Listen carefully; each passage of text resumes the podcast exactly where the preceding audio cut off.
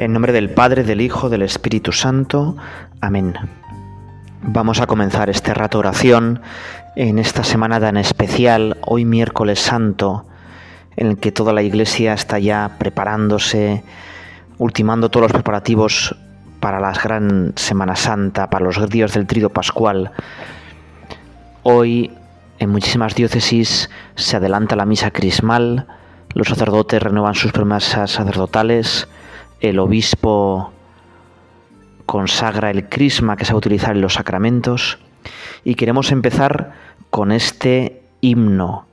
Es una música gregoriana muy famosa, Vexila Regis Prodeunt, del siglo VI, hecha para pensar en la cruz. El motivo fue la recepción de unas reliquias de la Veracruz y dice así. Las banderas del Rey se enarbolan, resplandece el misterio de la cruz, en la cual la vida padeció muerte y con la muerte nos dio vida. Vida que traspasada con el cruel hierro de la lanza, manó sangre y agua, para lavarnos de las manchas de nuestros pecados. Se cumplieron ya los proféticos cantares de David, donde dijo a las naciones, reinó Dios desde el madero, oh mármol hermoso y resplandeciente, adornado con la púrpura del rey, escogido como digno madero, para el contacto de tan santos miembros.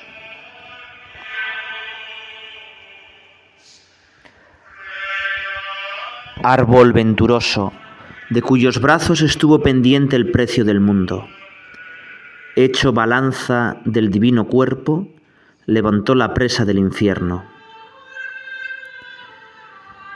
Y si esta poesía es bonita, mira las dos últimas estrofas que solían cantarse independientemente.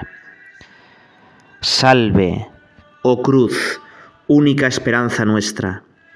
En este tiempo de pasión, acrecienta la gracia a los justos y borra a los pecadores sus culpas. A ti, oh Santa Trinidad, fuente de la eterna salud, alaben todos los espíritus, y a los que haces partícipes de la victoria de la cruz, dales el galardón. Amén. Bueno, qué maravilla, ¿verdad? Y es que el acervo cristiano ha adornado este tiempo con muchísimas tradiciones, con muchísimos textos para meditar.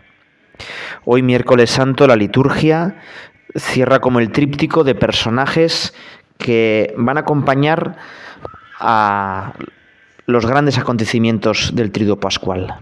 El lunes santo la iglesia se centra en María Magdalena. Ella va a estar fiel al pie de la cruz. Ella va a tener la suerte de ver a Jesús resucitado porque pecó mucho pero amó más. Y esa unción de Betania que contemplábamos hace dos días es como un adelanto de la unción en el sepulcro. Ayer el Evangelio se centraba en San Pedro. San Pedro que niega a Jesús, que llora pero llora amargamente. San Pedro que después va a recibir la confirmación del mismo Señor resucitado. Y hoy, miércoles santo, las lecturas se centran en Judas Iscariote, elegido por Jesucristo para ser de los doce, nada más y nada menos que el que llevaba la bolsa, no sería el más tonto, y sin embargo su corazón se apartó del Señor y le traicionó. Es un gran misterio por qué le traicionó. Vamos a leer el Evangelio y luego lo, lo completaremos con el resto de las lecturas de la liturgia. Dice así el Evangelio.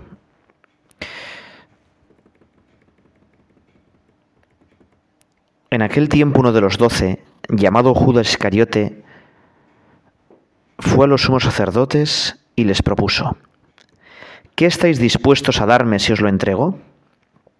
Ellos se ajustaron con él en treinta monedas. Y desde entonces andaba buscando ocasión propicia para entregarlo.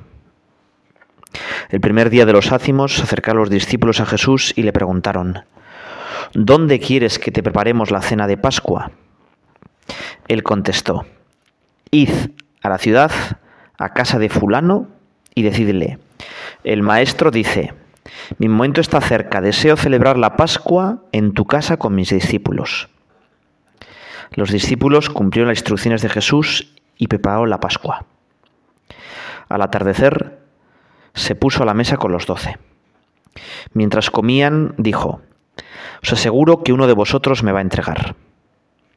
Ellos, consternados, se pusieron a preguntarle uno tras otro, ¿Soy yo acaso, Señor? Él respondió, El que ha mojado en la misma fuente que yo, ese me va a entregar. El Hijo del Hombre se va, como está escrito de él, pero ay del que va a entregar al Hijo del Hombre. Más le valdría no haber nacido. Entonces Judas, el que lo iba a entregar, preguntó, ¿Soy yo acaso maestro? Él respondió, Tú lo has dicho. Bueno, es una lectura impresionante, ¿no? Es una lectura además que casi todo el mundo la conoce. Hay un chiste muy viejo, ¿verdad? Te lo voy a contar porque también tenemos que reírnos, ¿verdad? Porque gracias a Dios Cristo ya ha vencido. Y bueno, este, este texto parece tan tétrico, ¿no? Parece que todo va a ir mal. Y sin embargo sabemos seguro que Cristo ha vencido y también en mi vida va a triunfar. Por eso te cuento este chiste. Esto era un... Bueno, que nadie se ofenda, ¿eh? es sobre gallegos. Espero que nadie se ofenda. Esto es un cura que hablaba muy mal de los gallegos. Y entonces un día dice, oye, pues Adán y Eva pues estaban en el paraíso y como eran gallegos, pues pecaron. Hombre, pero toda la gente que era de mayoría inmigrante gallega, pero hombre, pero ¿qué dice este, este sacerdote y tal? Y al día siguiente empezó, bueno, pues Caín y Abel, Caín, claro, como era gallego. Y entonces ya se quejan al obispo. Y le llama al obispo al cura y le dice, oye, mira, no digas nunca más gallego en tus sermones, ni, ni nada de eso. ¿eh? Te prohíbo que menciones la palabra gallego en tus sermones. Y entonces llega este Evangelio, Jesucristo dice, uno de vosotros me va a entregar. Y Pedro dice, Señor, ¿acaso seré yo? No, Pedro, tú fundarás la iglesia, serás Juan, oye, Señor, ¿acaso seré yo? No, Juan, tú vas a escribir el Evangelio y tres cartas y el Apocalipsis. Y por fin dice Judas, Carayu, Señor, ¿acaso seré yo? bueno, pues es un Evangelio muy conocido, ¿no? Y nos presenta la traición de Judas. Y lo curioso es que hay como... Es un Evangelio que tiene como tres partes, tres escenas, Primero la traición de Judas, que ya venía gestándose durante mucho tiempo en su interior. San Juan nos dice que era un ladrón. Los preparativos para celebrar la Pascua, Cristo que quiere celebrar la Pascua en tu casa y la cena con los doce. Y la palabra que más se repite en este Evangelio es entregar. Entregar. Si quieres te la digo en griego, pero bueno, da igual. Paradidomi. Se repite seis veces y sirve como una especie de nexo de unión de estos tres momentos. Judas se entrega a Jesús, pero Jesús se entrega a sí mismo en la Pascua. Y en la última cena se nos entrega a nosotros. Fíjate qué bonito, ¿no? Qué bonito. Este Evangelio, en el fondo, nos está hablando de la entrega. Más que Judas que entrega a Jesús, es Jesús que se entrega a sus verdugos y que se nos entrega en la Eucaristía. Y nos está preguntando también, oye, ¿tú te entregas a los demás? Judas no se entregaba a los demás, vivía para sí mismo, vivía para su codicia, para sus ideologías, estaba encerrado en su pecado. Si se hubiera entregado a los demás, no hubiera pecado. Bueno, pues quizá también es un buen momento ahora para examinarnos un poco sobre nuestra entrega. En, en, el pórtico de la Semana Santa, al ver a Jesucristo que se entrega, pensemos si yo me entrego a los demás, si yo, también como Jesús, estoy dispuesto siempre a hacer la voluntad del Padre.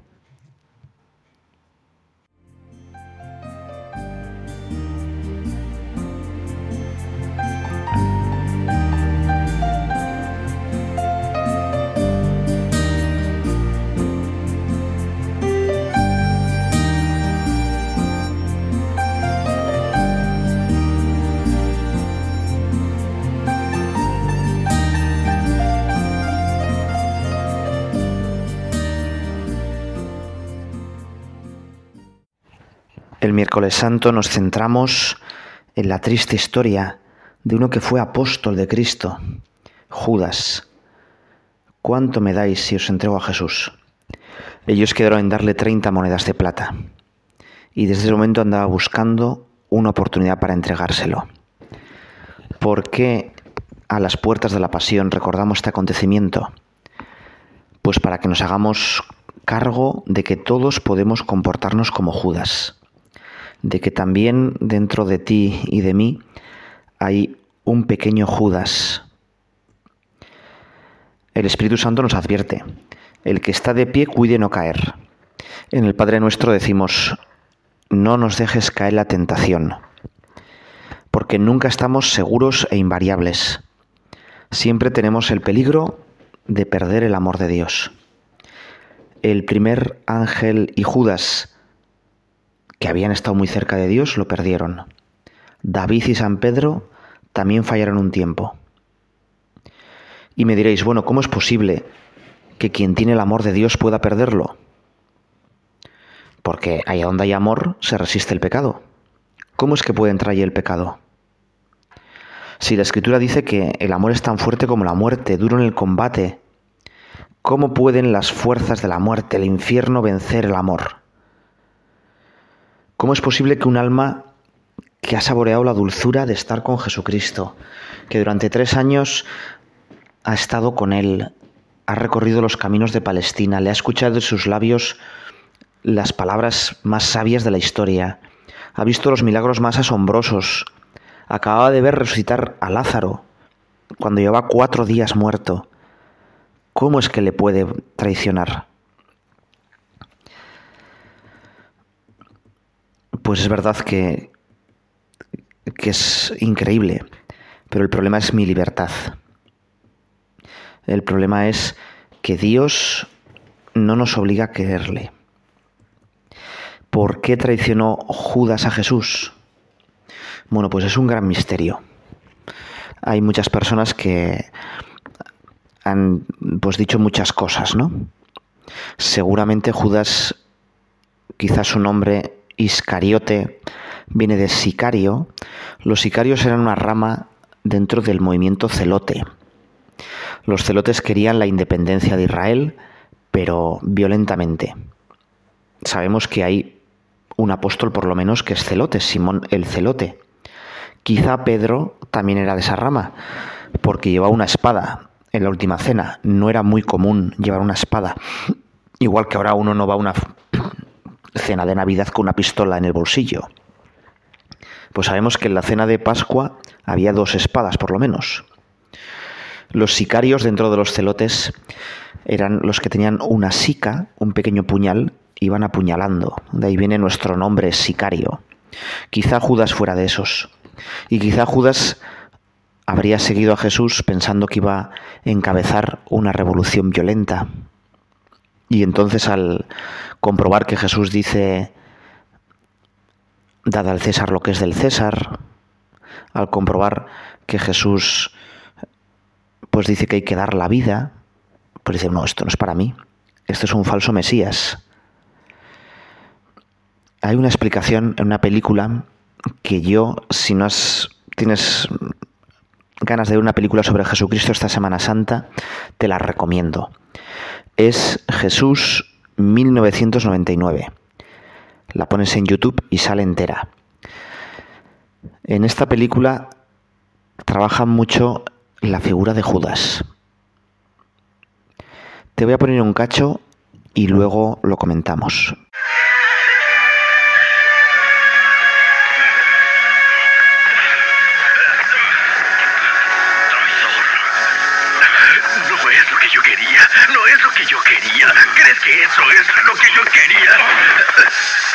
Vendiste a los romanos para que el pueblo se levantara. Por dinero. Estaba dispuesto a morir por él. Él era la revolución. Y cuando se rehusó, tuve que obligarlo. Creí que descubriría su rabia bajo el látigo romano. Pensé que el pueblo lo seguiría y se rebelaría. Pero se está dejando asesinar. El pueblo se ha volcado contra él.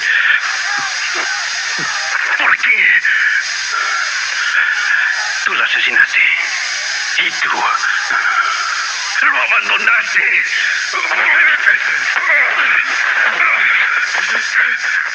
Bueno, como puedes ver, Judas tiene una visión como muy eh, a ras de tierra. Piensa que yo creo que no, no sería así, pero bueno, en esta película piensa que Jesús eh, bajo el látigo romano hubiera encontrado la rabia, se hubiera rebelado, hubiera hecho algún milagro contra los que le pegaban. El pueblo, al ver eh, que presaban injustamente a Jesús, se hubiera rebelado y hubiera empezado la revolución. Pues es posible. Quizá Judas, pues sí tenía una visión demasiado humana, pero también seguramente se fue apartando poco a poco de Jesús. El cambio de Judas no fue de la noche a la mañana, sino que poco a poco pues su corazón se fue pecando a lo terreno. San Juan nos dice de él que, que era ladrón.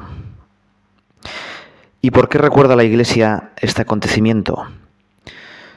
Bueno, también porque podemos ser Judas y porque si fallamos a Jesús, si igual no le fallamos tan espectacularmente como Judas, igual solo somos tibios. Había un santo que decía que el gran enemigo es un sacerdote tibio, ¿verdad? Porque arrastra muchísimos en su caída. Si somos tibios, dejamos de hacer un bien fundamental en el mundo. En algunos lugares de América Latina, las imágenes de Cristo crucificado muestran una llaga profunda en la mejilla izquierda del Señor. Así se ve, por ejemplo, en el Señor de los Milagros, que tiene tanta devoción en Perú. ¿Qué recuerda esta llaga? Bueno, pues esta llaga representa el beso de Judas. Tan grande es el dolor que nuestros pecados causan a Jesús. Y en esa llaga también nos podemos ver a nosotros, que queremos a Jesús, que queremos ser buenos cristianos, que vamos a misa, que rezamos, pero que tantas veces fallamos a Jesús. Vamos a decirle que deseamos serle fieles, que no queremos venderle como Judas por 30 monedas, por una pequeñez, que esos son todos nuestros pecados, ¿eh? nuestra soberbia, la envidia, la impureza, el odio, el resentimiento. Cuando una tentación nos amenace, cuando intente la tentación tirarnos por el suelo, pensemos que no vale la pena cambiar la felicidad de los hijos de Dios por nada, por un placer que se acaba enseguida y deja el regusto amargo de la derrota, de la infidelidad. Muchas veces nuestros pecados son como fuegos artificiales. Sí, muy bonitos un segundo, pero luego se queda humo y ceniza, nada. Hemos de sentir que somos responsables de la Iglesia y de toda la humanidad, que en vez de ser Judas que besa traicioneramente a Jesús, podemos ser cireneos, ayudarla a llevar la cruz de la redención en el mundo. ¿Cuánta influencia tenemos cada uno en el mundo? Y sin hacer cosas raras, cuidando bien de nuestra familia, realizando bien nuestro trabajo, sirviendo a los amigos, podemos ayudar a que el reino de Dios avance. Ha de ser como la piedra caída en el lago. Produce con tu ejemplo, con tu palabra un primer círculo y este otro y otro y otro, y así hasta llegar a los círculos más remotos. Vamos a pedir al Señor que no le traicionemos más, que sepamos rechazar con su gracia las tentaciones que el demonio nos presenta engañándonos y que no juguemos con ellas. Muchas veces caemos porque empezamos a dialogar con ellas, porque empezamos a darnos vueltas, a pensar si esto pasará o nos ponemos en peligro tontamente. Hemos de decir que no, decididamente a todo lo que nos aparte de Jesús. Así no se repetirá en nuestra vida la desgraciada historia de Judas.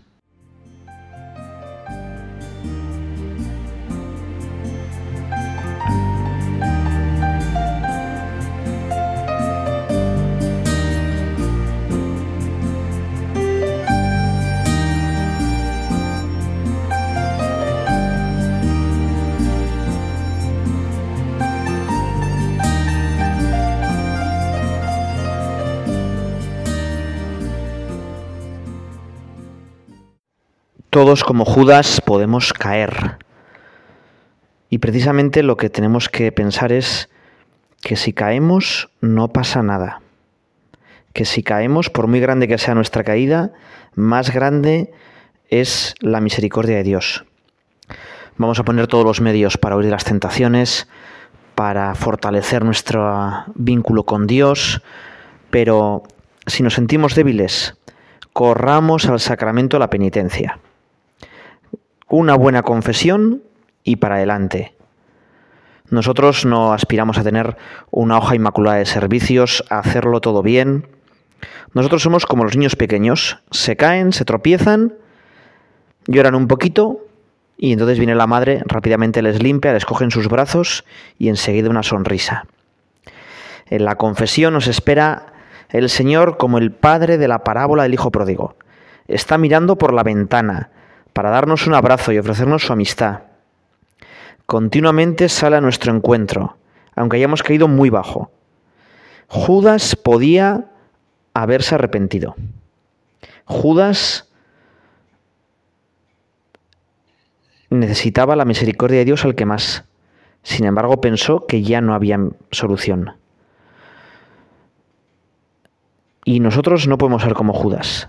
Dios nos está esperando, sale a nuestro encuentro, aunque hayamos caído muy bajo, aunque le hayamos decepcionado un montón de veces. Siempre es tiempo de volver a Dios. Por eso, ante el pecado, que no reaccionemos con desánimo ni con pesimismo, que no pensemos, bueno, yo ya soy un desastre, soy un cúmulo de miserias. No pasa nada. Más grande es la misericordia de Dios. Si mil veces caemos, diez mil nos levanta Dios. El poder de Dios es mucho más grande que mi debilidad y espera de mi debilidad para levantarme. Le gusto cuanto menos puedo. Había una, una imagen, una de estos cuadros de los años 70 que decía así, no te merezco, pero te necesito. Y es verdad, no te merezco, Dios mío, no merezco tanto amor, pero te necesito. La diferencia entre Pedro y Judas, pues los dos fueron grandísimos pecadores. Los dos traicionaron al maestro. Uno le entregó en manos de los perseguidores y el otro renegó de él tres veces. Y sin embargo, qué distinta reacción tuvo cada uno. Para los dos, el Señor guardaba torrentes de misericordia. A los dos los estaba esperando. Yo imagino a San Pedro llorando en el regazo de la Virgen María. Se arrepintió, lloró su, su, pecado, pidió perdón y fue confirmado por Cristo en la fe y en el amor. Y con el tiempo, después de otras tantas caídas, llegaría a dar su vida por nuestro Señor. En cambio, Judas, pues no, no confió ya en la misericordia de Dios. Hasta el último momento Cristo tenía las puertas abiertas de su perdón, pero no quiso entrar. Solo tenía que hacer un pequeño acto de voluntad. Y sin embargo, eh, ¿cuánto cuesta? Juan Pablo II, la primera encíclica que escribió, eh, la tituló Redentor hominis, el redentor del hombre, de la humanidad y habla del derecho de Cristo a encontrarse con cada uno de nosotros, en un momento que es clave, que es el momento de la conversión y el perdón. Cristo tiene marcado como un momento clave en el que espera que tú cambies. Pues no privemos a Jesús pues de, ese, de esa ilusión que tiene, ¿no? No le quitemos a Dios Padre alegría de darnos el abrazo de bienvenida, no entristezcamos al Espíritu Santo que desea volver a habitar dentro de mí. Vamos a pedir a Santa María, esperanza a los cristianos, que no permita que nos desanimemos, que si caemos como Pedro vayamos su regazo y lloremos allí, y que nos alcance de su Hijo la gracia de la conversión. Me gustaría acabar este rato de oración comentando otro pasaje de la escritura que hemos leído. Le preguntan a Jesús, ¿dónde quieres que te preparemos la cena de Pascua? Y él contesta, id a la ciudad a casa de fulano y decidle, el maestro dice el momento está cerca, deseo celebrar la Pascua en tu casa con mis discípulos. Bueno, yo imagino que ese tal fulano soy yo. Soy un poco fulano, ¿verdad?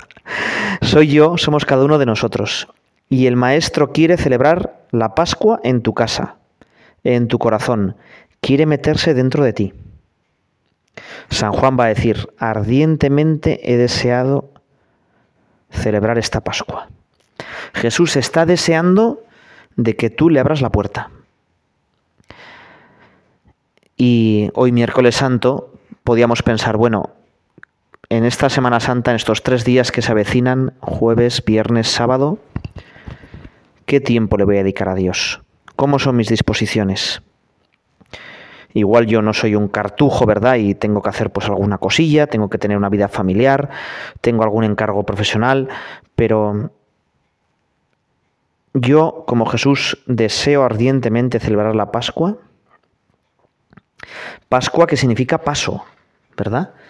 Y yo ardientemente deseo pasar a un nuevo estado de vida. ¿Cómo te voy a acoger, Señor? Cuando entres en mi casa, ¿qué te voy a decir? Fíjate que hay comuniones pues como muy especiales, ¿verdad? Hay la primera comunión todos recordamos, y es un momento en el que, hombre, si en la primera comunión estabas distraído, bueno, quizá normal, porque eras un poco pequeño, y había regalos, y había un montón de cosas, pero, no sé, ¿no? El, día de la primera comunión hay que comulgar especialmente bien, por lo menos para empezar con buen pie. Quizá te acuerdas el día de la comunión, pues en el día de tu boda, o el día de la ordenación sacerdotal, ¿no? Porque eran días también, pues como muy grandes o comulga especialmente bien el día de tu cumpleaños. Pero fíjate que si algún día tenemos que comulgar especialmente bien es jueves santo. Y para eso tenemos que prepararnos. Jesús preparó la casa, parece ser que era la de San Marcos, especialmente con cuidado, con detalle. Nosotros también. No podemos, las cosas importantes, pues uno no va así, bueno, a lo que me salga, ¿no? Es decir, ningún entrenador de fútbol va a un partido, bueno, voy a poner aquí a unos cuantos a lo que me salga. Y uno no va a un examen, bueno, un poco a lo que le salga, ¿no? Sin haber preparado nada. Pues esto es algo parecido. Para la comunión, qué importante es que tengamos ya, pues algo preparado para decirle al Señor. Algún acto de amor, de fe, de adoración, de, darle gracias porque está allí, de darle gracias por tantos beneficios que me ha dado. También pues llevar una serie de, de peticiones. Yo a los chavales pequeños les digo, mira, para que no os equivoquéis, pues pedirle lo que le pide el Papa y el que pide el obispo y con eso seguro que acertamos. Y además de esas peticiones, pues decirle, mira Señor, yo no sé cómo lugar muy bien, ya ves que soy un poco flojo, yo soy fulano, ¿no? Ir a casa de fulano y decirle, bueno, pues como soy así, yo quiero recibirte como te recibió la Virgen María. Yo quiero recibirte como te recibieron los mejores santos. Hay una oración que seguro que la sabes y en este miércoles santo, como pórtico para el gran trido pascual, Vamos a acabar esta meditación con esa oración. Yo quisiera, Señor, recibiros con aquella pureza, humildad y devoción con la que te recibió vuestra Santísima Madre, con el espíritu y el fervor de los santos.